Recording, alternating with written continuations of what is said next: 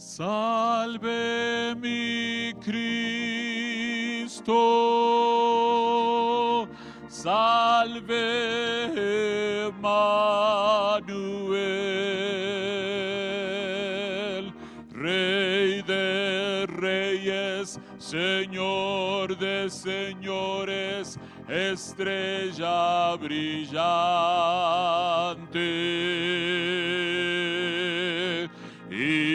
por toda la eternidad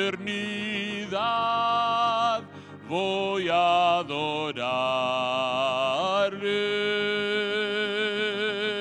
te exaltaré con todo mi ser para siempre, oh Dios.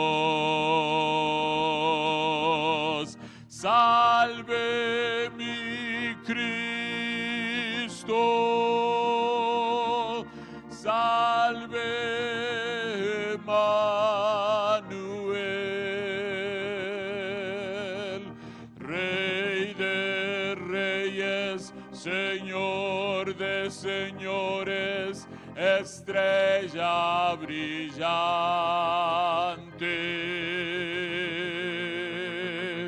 Y por toda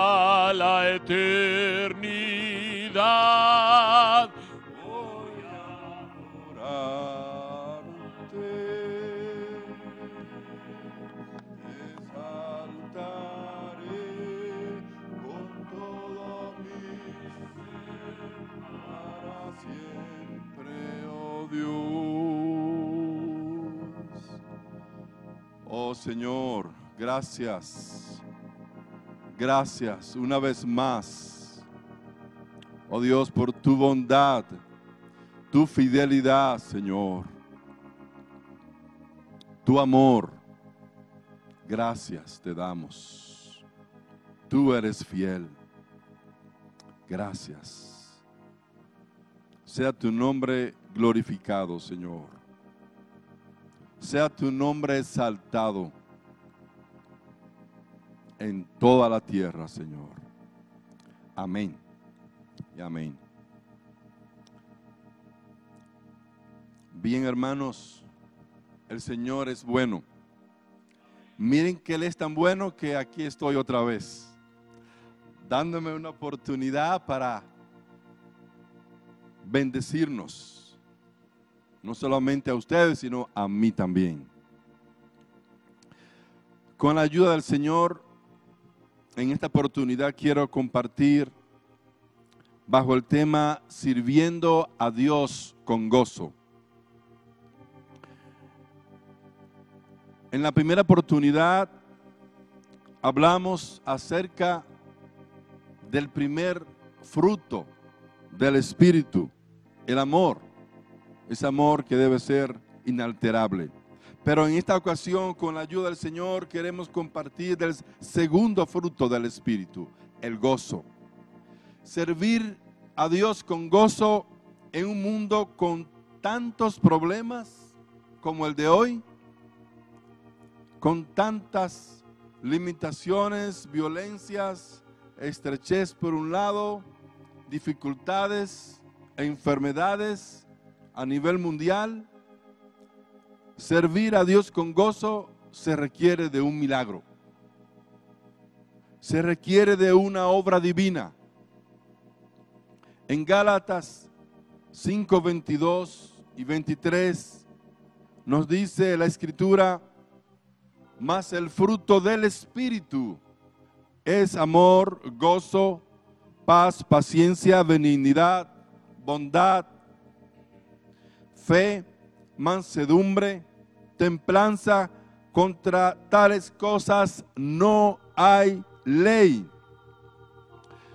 Es importante, amados hermanos, observar que cada uno de estos frutos es una obra del Espíritu de Dios en cada creyente.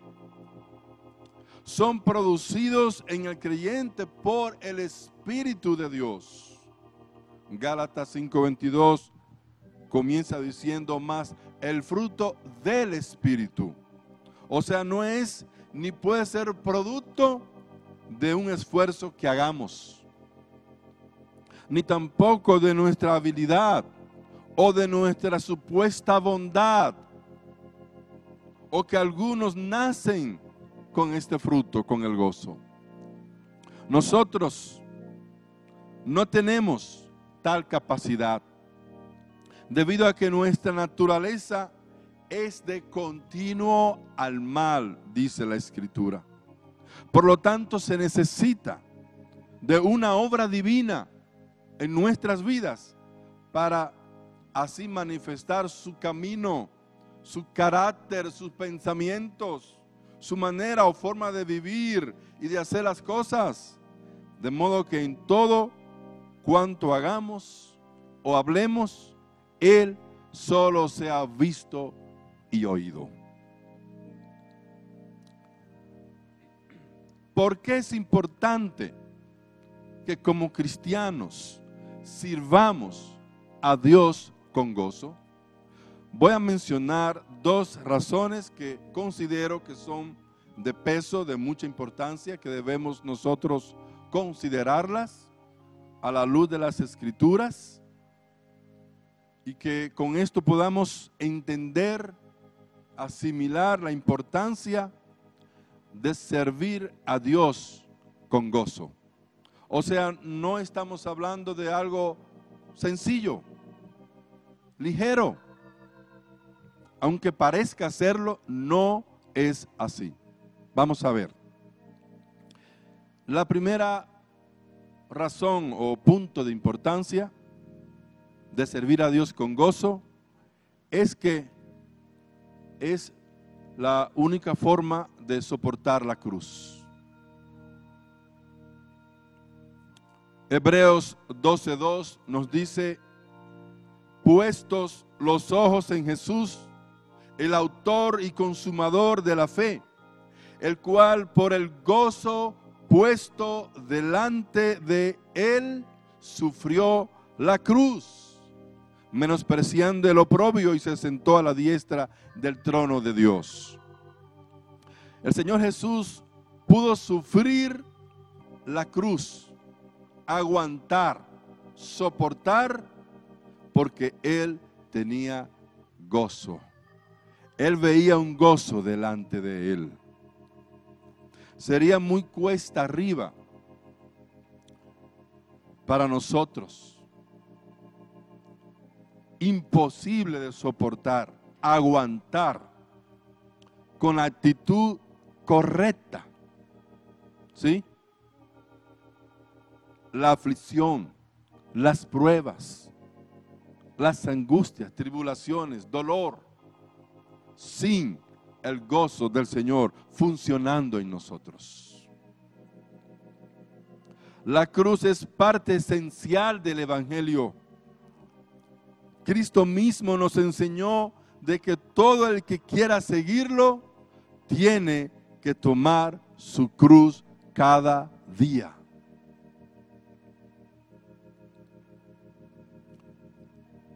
¿Qué significa esto, hermanos? Es algo que cada cristiano, cada cristiana debe experimentar. El apóstol Pablo nos dice en 1 Corintios 15, 31, os aseguro hermanos que cada día muero. Entonces yo pregunto, ¿estamos teniendo nosotros esa misma experiencia? Muriendo cada día, abrazando la cruz.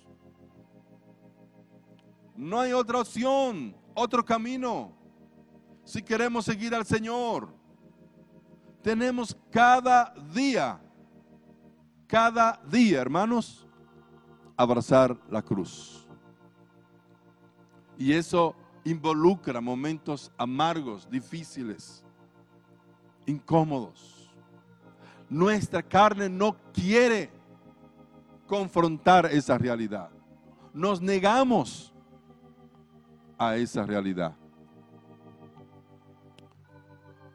Sin el gozo no vamos a poder soportar la cruz, a la cual todos estamos llamados cada día. Pablo aseguraba, hermano, yo les aseguro que cada día muero. Debe ser también nuestra experiencia como cristianos. Entonces, es necesario que sintamos satisfacción, alegría cuando servimos a otros. Debemos sentir gozo cuando colaboramos en la obra en la iglesia. Cuando compartimos de las cosas que tenemos para bendecir a otros. Cuando las necesidades de otros son suplidas, siendo nosotros usados como un canal. Debemos experimentar, sentir alegría, gozo cuando venimos a los servicios. Hermanos, ¿estamos disfrutando el venir a los cultos? ¿Estamos disfrutando, gozándonos cuando oramos? Cuando llega la hora de orar. ¿Sentimos gozo al leer las escrituras? ¿Estamos contentos con los hermanos que tenemos? ¿Con el liderazgo que Dios ha puesto sobre nuestra cabeza? ¿Estamos contentos con el trabajo o negocio que tengo? Estoy alegre, contento con la pareja que tengo, con los hijos que tengo, por el lugar o casa que Dios me ha dado, donde yo vivo. Estoy contento con los padres que tengo. Las, las escrituras nos mandan a servir a Dios con alegría. Salmo 100, verso 2 dice, servid a Jehová con alegría venid ante su presencia con regocijo. Para nosotros prácticamente es imposible. Porque no bien sale uno de una situación difícil y viene otra. Y como seres humanos somos seres limitados. ¿Sí? Y no siempre se nos da el plan. No siempre podemos lograr lo que queremos. Y eso muchas veces causa tristeza, causa, causa angustia, dolor. Pero solamente el gozo puede sostenernos. El gozo, el fruto del Espíritu, siendo formado en nosotros puede ayudarnos, sostenernos con la actitud correcta. La otra razón por la cual es importante servir a Dios con gozo es que si no servimos a Dios con gozo, vienen maldiciones a nuestras vidas. Aunque parezca aunque se oiga duro, pero es la realidad. Deuteronomio capítulo 28 habla de las bendiciones y las maldiciones que el pueblo de Dios puede tener. Deuteronomio 28, 45 dice, y vendrán sobre ti todas estas maldiciones, y te perseguirán y te alcanzarán hasta que perezcas. Por cuanto no habrás atendido a la voz de Jehová tu Dios para guardar sus mandamientos y sus estatutos que Él te mandó. Y serán en ti por señal y por maravilla y en tu descendencia para siempre. Miren hermanos, hasta nuestros hijos, los nietos, los bisnietos, los tataranietos y así sucesivamente son afectados. Y miren que por una razón importantísima en el verso 47. Por cuanto no serviste a Jehová tu Dios con alegría y con gozo de corazón, por la abundancia de todas las cosas. Hermanos, por no servir a Dios con gozo, no solamente somos afectados nosotros, sino que nuestros hijos, nuestros nietos, nuestros bisnietos, nuestros tataranietos, toda una descendencia arrastra maldiciones. O sea que no es cosa ligera, no es cosa sencilla.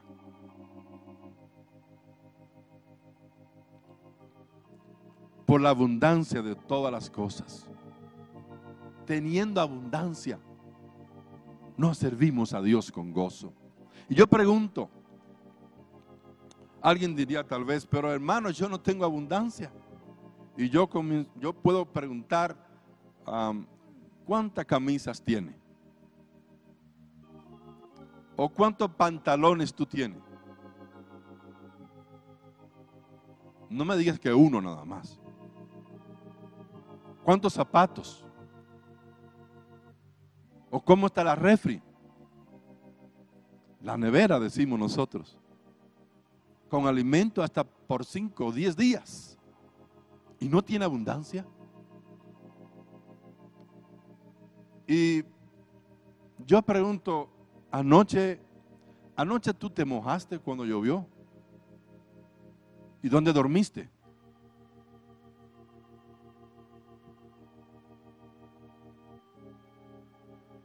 Hermanos, tenemos abundancia. El profeta Abacú, viendo la condición del pueblo de Dios, violencia, problemas. El profeta Abacú nos enseña algo. En Abacú 3:17 en adelante dice, aunque la higuera no florezca, ni en las vides haya frutos, aunque falte el producto del olivo y los labrados no den mantenimiento y las ovejas sean quitadas de la majada y no haya vacas en los corrales. Dice, con todo, yo me alegraré en Jehová y me gozaré en el Dios de mi salvación. Y miren que dice el verso 19, Jehová el Señor es mi fortaleza Hermano, esta gente, los israelitas, los hebreos, vivían de la agricultura, del ganado. Era su medio de sustento. Imagínense, si no tenían nada que cosechar, no tenían nada que, eh, una oveja o vaca, nada. ¿Cómo iban a sobrevivir? Sus hijos, su familia, sus viejitos, los ancianos. Era algo muy serio. Pero el profeta dice, aunque no haya vacas, ovejas, olivo, vides, con todo yo me alegraré en Jehová y me gozaré en el Dios de mi salvación. Hermanos, cuando servimos o sirviendo a Dios con gozo sufrimos, debemos saber que tenemos algo mejor, una herencia mejor en el cielo, en la presencia del Señor. Cuando servimos con gozo y sufrimos, a pesar de.